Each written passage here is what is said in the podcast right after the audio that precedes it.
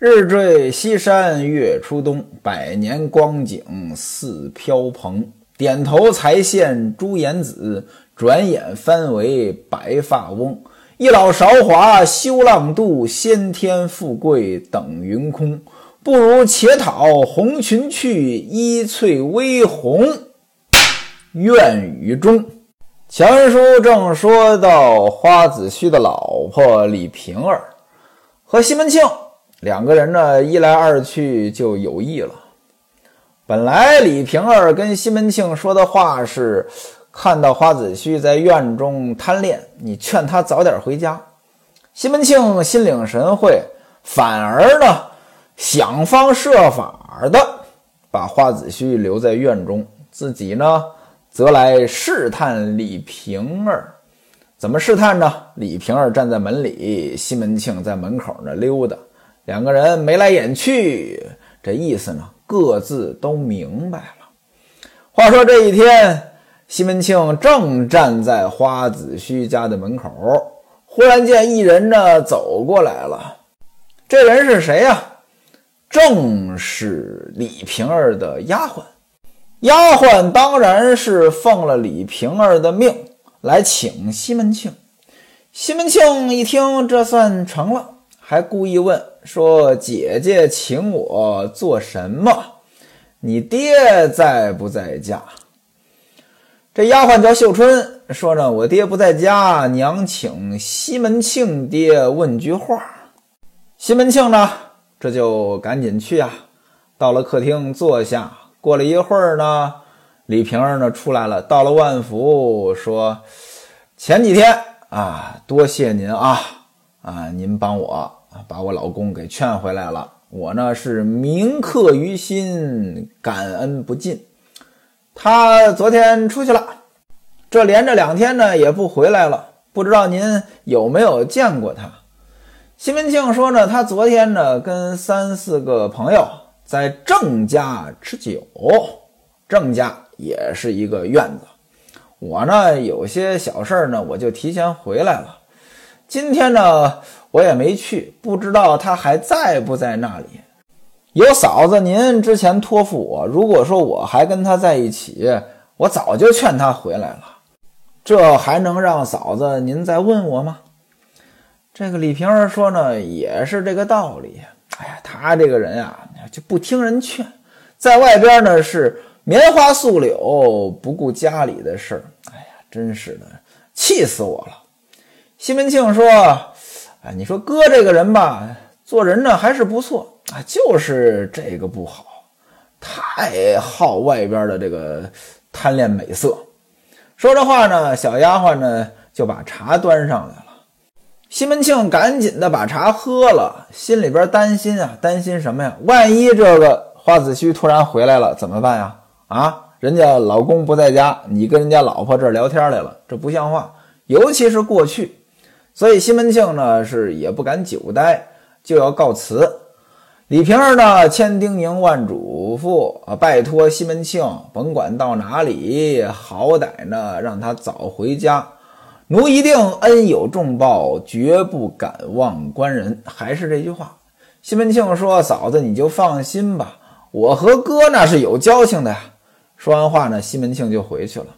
转过天来，花子虚自打院中呢回到家里，这李瓶儿呢就数了他，说：“你在外边贪酒恋色，多亏了咱们隔壁的西门大官人，两次三番呢。”把你劝回家来，你怎么着也应该谢谢人家吧？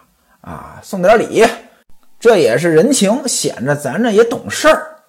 花子虚呢，倒也听话，买了四盒礼物，买了一坛酒，让下人添福，就送到了西门庆家。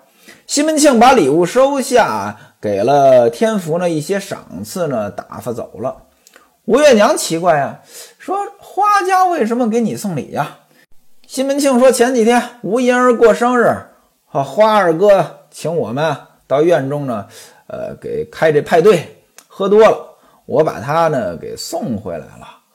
哎，又时常的在院中呢劝他不要老在外边过夜，早早回家。啊，他家的娘子呢对我挺感激的。我估计着呢，是他家娘子呢让花二哥给我送礼物感谢我。吴月娘一听，嚯，这个这好奇怪啊，世界太奇妙了，连忙给西门庆打了个问讯。什么叫打问讯？您看那古装剧，那和尚呃道士呃双手合十呃拜一拜。咱们今天要是有人啊给人打问讯，那意思呢，我服了你了啊，我拜拜你，那这个意思。其实吴月娘也是这个意思，打了个问讯，说我的哥哥呀，你你你管管你自己行不行啊？你这叫泥佛劝土佛，你们俩不一样吗？你成天不着家，在外边棉花素柳养女调妇，还劝人家的汉子。您看啊，这吴月娘。对西门庆那是知根知底儿，呃，话已经说的很难听了。养女调妇，养女还好说，包个二奶到院中呢，哎，搞个这个，在过去呢，对于大户人家来讲呢，也不叫事儿。这调妇调戏人家妇人，这话，你你在什么年代，这这这这东西都说不过去啊！足见吴月娘呢，对西门庆那是。了解的透透的，但吴月娘这个人呢，好就好在呢，反正也不争这些，而且呢，办事儿呢也算是妥当啊。说完这几句话呢，就说说这个礼咱们也不能白受啊，对吧？啊，就问说，你看他这帖子上写的是谁的名字？要是说他家娘子的名字呢，呃，我呢，呃，给他写个帖子过去，让他家娘子呢到咱家来坐一坐。这也算回礼了。如果说他送来这东西写的是他家男子的名字，那你爱请不请，我就不管你了。西门庆说呢，这是花二哥的名字，那我明天请他就是了。转过天来，哎，西门庆呢准备了酒席，请花子虚呢过来呢喝了一天酒。花子虚回家呢，李瓶儿说：“呃，你不要差了礼啊。”咱们给他送了一份礼，他请你吃了一天酒，那你改天还得请他喝一回酒呀，呃，回个席呀。光阴似箭，这就到了九月重阳啊，时间过得挺快。呃，咱们也说过了，《金瓶梅》这部书时间线非常紊乱，呃，咱甭管这个什么时间了，反正九月重阳啊，重阳节过节嘛，花子虚呢就借着这个节日的名义啊。找了两个妓女，啊，又发请柬，请西门庆呢过来赏菊。九月九是赏菊的日子啊。另外呢，还请了几个陪客，谁呀？英伯爵、谢希大、祝时念、孙天化，呃，四个人相陪，啊，反正就饮酒作乐呗，传花击鼓，欢乐饮酒。什么叫传花击鼓？其实今天也有人玩这个游戏，旁边有个打鼓的，那弄一束花啊，传来传去。呃，鼓停的时候，这花在谁手里边，谁就喝酒。这跟那个，呃，引以为流觞曲水，列坐其次，那其实一个意思啊。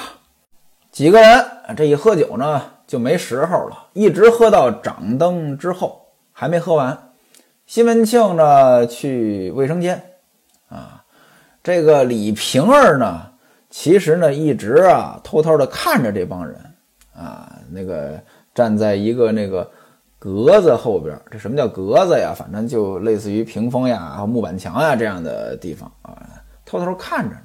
那西门庆呢，呃，出来解手呢，他不知道李瓶儿在这儿啊，啊，两个人又撞了一次，撞了一次呢，这个呃，李瓶儿呢就赶紧走吧，啊，走到了这个门后边，啊，暗中呢使下人啊，就是那个秀春丫鬟啊。呃，在黑影里走到西门庆跟前，啊，为什么暗中走过去？这个细节描写很到位啊，就是不想让别人知道，因为你秀春干什么，肯定代表的是李瓶儿啊。你无缘无故秀春找西门庆干嘛？那肯定是李瓶儿找西门庆啊，对吧？那秀春找西门庆说什么呢？低声说道。说俺娘让我跟您说，少喝酒，早早回家。到晚上呢，我娘还有话要跟您说。西门庆一听呢，自然是欢喜不尽啊。上卫生间解了个小手，再回到席上就不喝酒了。甭管谁在敬酒，就说自己喝多了，我不喝了。眼看着呢，到了一更时分，李瓶儿呢，就在帘子外边啊走来走去，很着急啊。看见西门庆呢，坐在上边呢，在那儿打盹儿。呃，英伯爵、谢希大呢不动啊，没有结束的意思，就仿佛定在椅子上似的。熬来熬去，哎，祝时念、孙寡嘴呢走了，这两个人呢还不动。李瓶儿这个急呀，啊，那想跟西门庆怎么怎么着的那个，那心里边都已经如同热锅上的蚂蚁啊。西门庆呢起身要走，花子虚呢那拦着，哎呀，小弟今天这，哎呀。招待不周啊！啊，这哥哥再坐会儿呗。西门庆就说：“哎，我这这这真喝多了，吃不下了，吃不下了啊！”啊，于是呢，装着东倒西歪啊，让两个下人呢扶回家里边去了。英伯爵看出问题来了，哎，今儿怎么回事啊？啊，哎，这不像他呀，他怎么能就这点量呢？这就醉了？哎呀，来，他不喝，咱们喝。这不能枉费了花二哥的一番心意呀！还有这两个姐儿在这儿，拿大碗来，咱们每个人再来个四五十轮，再散。李瓶儿一听这话，哎呀，心说这这孙子也太他妈不要脸了！怎么办呢？让下人天喜儿把花子虚叫过来啊，跟他说说，你要是和这帮人吃喝，你呀到院里去吃。什么叫院里啊？勾栏妓院啊，家里太吵了，我这个受不了，太烦了。花子虚说呢，说这个，呃，我要是跟他们到院里去，我可就回不来了。你别再让人来烦我啊！这个李瓶说：“去去去，你你去，我我不烦你啊。”花子虚一听，呵，这巴不得呢。以往这都不让我去，现在这鼓励我去，那赶紧走吧！啊，咱们到院里去。英伯爵一听说真的，你没骗我吧？你你你要不去问问嫂子啊？嫂子同意才行。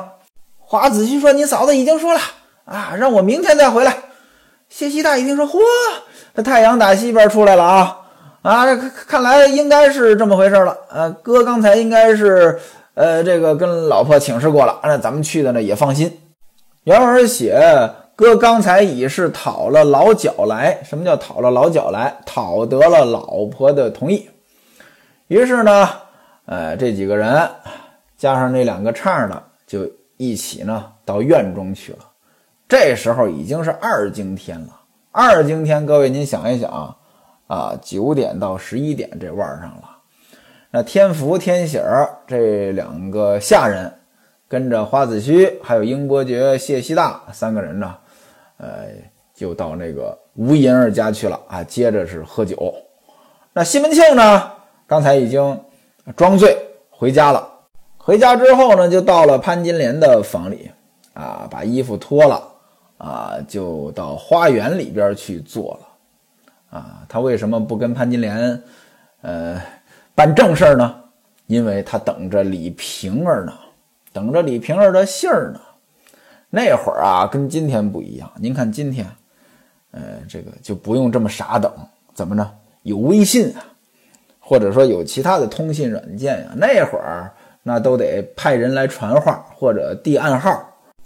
想必此时西门庆心里边呢也很着急啊，啊，等着呀，很期待啊。过了好一会儿啊，就听见隔壁呢关门的声音啊，怎么关门了？花子虚他们走了呀。啊，再过了一会儿呢，呃，迎春，丫鬟迎春呢，呃，在那个黑影当中扒着墙，啊，扒着墙干什么呢？呃，假装是在找猫，啊，看见了西门庆呢，坐在了亭子上，就给西门庆呢递了话。西门庆呢，就搬过一张凳子来，踩着凳子，偷偷的就翻墙过来了。墙这边呢，已经安下了梯子。李瓶儿把花子虚打发走了之后呢，他就把头上的冠给卸了。这样的话，这个头发呢，呃，就没那么整齐了。原文写：“乱挽乌云，素体浓妆。”啊，妆虽然还没卸，但是是素体。素体呢，那就是外衣呢也已经不穿了啊，立在穿廊之下啊，就是站在那个廊下看西门庆过来，那很开心呀，赶紧的就迎到房中了。西门庆一看呢，准备的还挺好，有一桌酒席呀，啊，这个李瓶儿呢倒满酒，递给西门庆，道个万福啊，说呢，呃，一向麻烦您，嗯，您呢。还这么费心，哈，我心里边呢实在是过意不去，所以呢，今天呢，啊，摆了这桌酒席，哎，那您过来呢，请您过来呢，尽一点薄情。哎，只可惜呀，啊，刚才两个天杀的不要脸，这是英伯爵和谢希大啊这两个人不要脸，在那儿坐着就不走，把我急得不要不要的，拖到现在。刚才呢，我都把他们打发到院中了。西门庆赶紧问呀：“那花二哥还回来吗？”李瓶儿说：“呢，我已经跟他说过了，今晚上不要回来了啊。两个小厮，哎，两个下人呢，也都跟着去了。家里再无一人，只有这两个丫头，还有一个看门的冯妈妈。冯妈妈是我的养娘，从小把我带大的新妇人，前后门都已经关闭了。”西门庆一听，nice。心中自然是欢喜啊！两个人是并肩叠骨，交杯换盏，饮酒坐一处。这和当年西门庆勾搭潘金莲那个情景呢，其实是一模一样的。咱们呢就不用多解释了。这两个下人迎春、秀春，哎，一个斟酒，一个夹菜，啊，两个人呢，那又喝了很多啊，酒是色媒人嘛。锦帐之中，香熏鸳被啊，被子拿香熏过了。原文还写设放珊瑚啊，珊瑚嘛，这大家都知道，那海底的一种呃那个生物啊，那个很好看。但是为什么这地方要设放珊瑚？这我也不理解啊。那两个丫鬟呢，看他们吃的差不多了啊，就把酒席撤下，把门一关，两个人呢是上床交欢。那位说这两个人胆子真大，胆子确实不小。这到人家里边去偷人家老婆，呃，西门庆胆子不小。那这个老婆在家里边就直接把男人叫过来跟自己过夜，这个胆子也不小，不怕人看见吗？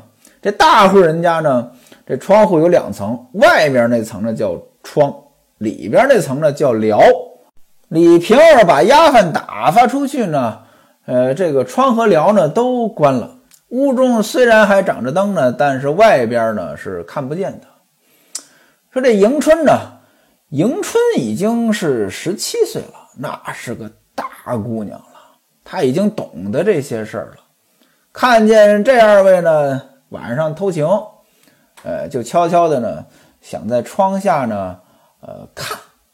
他把头上的簪子呢给摘下来了啊，捅破了这个窗棂纸啊，往里边看，窗的和撩的都给他捅破了，哈 哈往里边看，这就属于真人版 AV 了。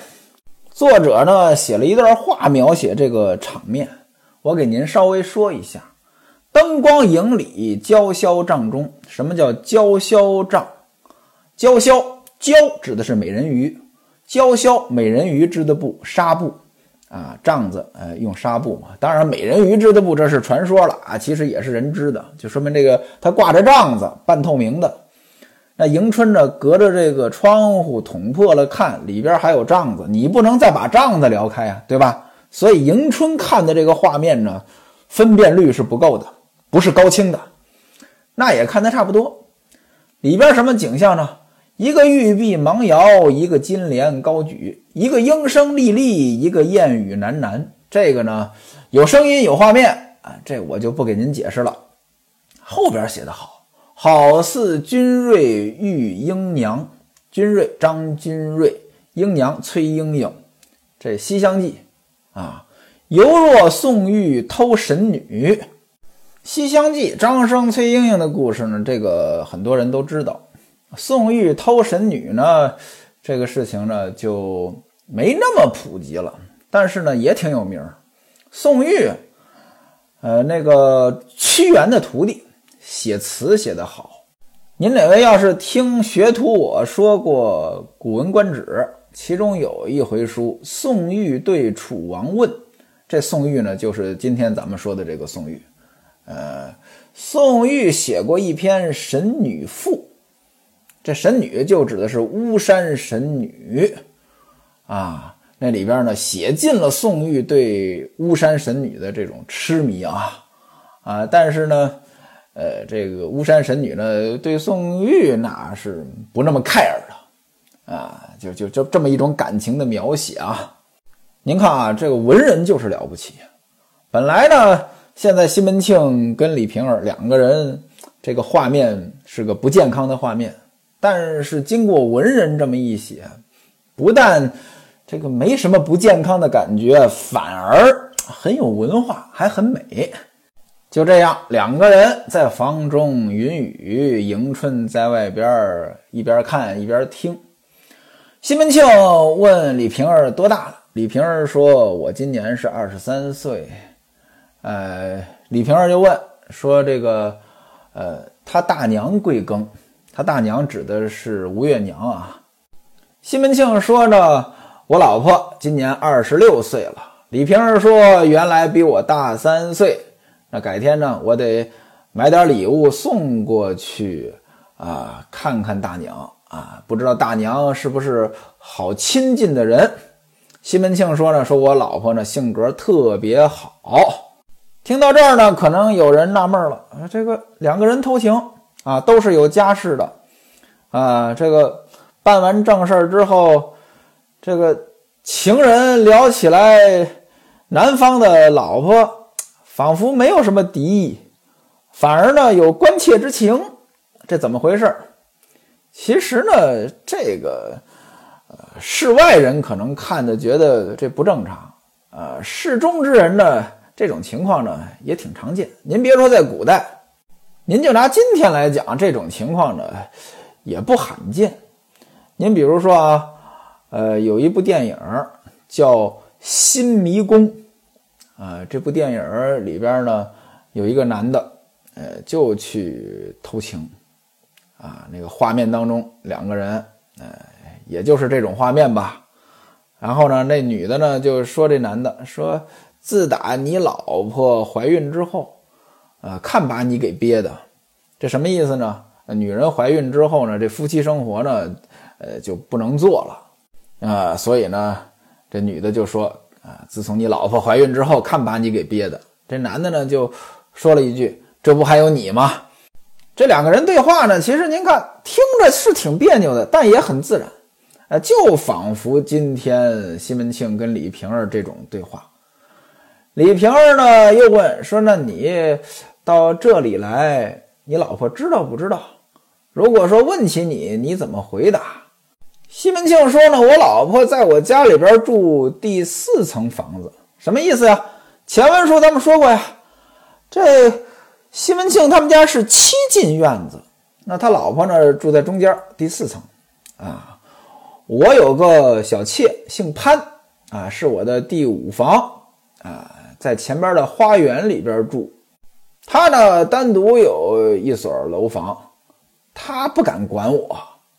啊，那意思呢？啊，就我的第五房小妾潘金莲知道，但是他不敢管我。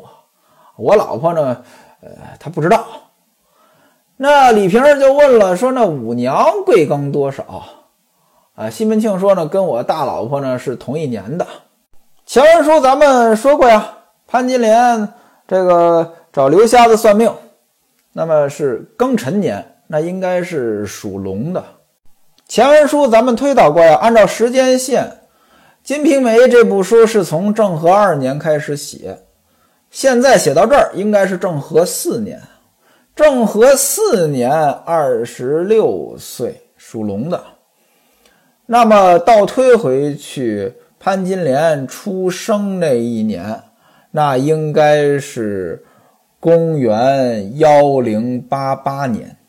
幺零八八年，它是龙年，但它是戊辰年，不是庚辰年。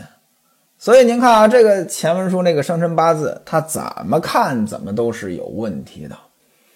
咱们就不管了啊。李瓶儿说呢，说那好了，那如果说，呃，不嫌弃我啊，我呢想跟五娘呢拜个姐妹，认五娘当姐姐，你呢帮我把大娘和五娘的这个脚样要过来，我做两双鞋送过去，这个表一份心。您注意啊，您注意，哎，这个细节很值得咱们琢磨。